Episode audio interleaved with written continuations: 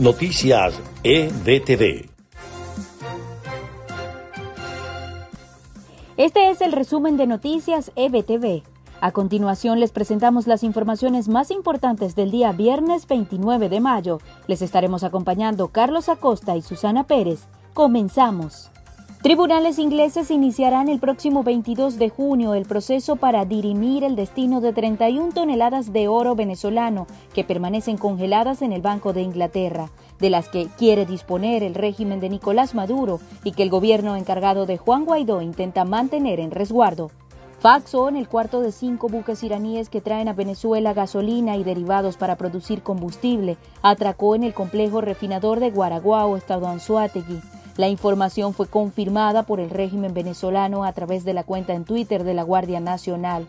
El arribo se produce en medio de una aguda escasez de gasolina, agravada durante la cuarentena decretada por la pandemia del COVID-19 desde el pasado 16 de marzo. La fiscal general de la Corte Penal Internacional Fatou Bensouda aseguró que su oficina ha hecho avances significativos en el examen preliminar abierto a Venezuela en febrero de 2018 y explicó que espera tomar nuevas decisiones en los próximos meses. Está previsto que este sábado SpaceX junto a la NASA realice el segundo intento de llevar a dos astronautas hasta la Estación Espacial Internacional, luego que el miércoles fuese suspendido antes del lanzamiento debido a las malas condiciones del tiempo. Y en notas de Estados Unidos, el presidente Trump anunció la ruptura de relaciones con la Organización Mundial de la Salud consecuencia de lo que considera ser una ineficiente gestión de la pandemia del coronavirus y un sesgo favorable hacia China. Y esta nación prepara sanciones contra funcionarios chinos vinculados a la polémica ley de seguridad en Hong Kong. Además, la Casa Blanca investigará empresas chinas que operan en los Estados Unidos con el objetivo de limitar inversiones estadounidenses. Y el alcalde de Minneapolis decretó el toque de queda en medio de las protestas e incidentes por la muerte de George Floyd.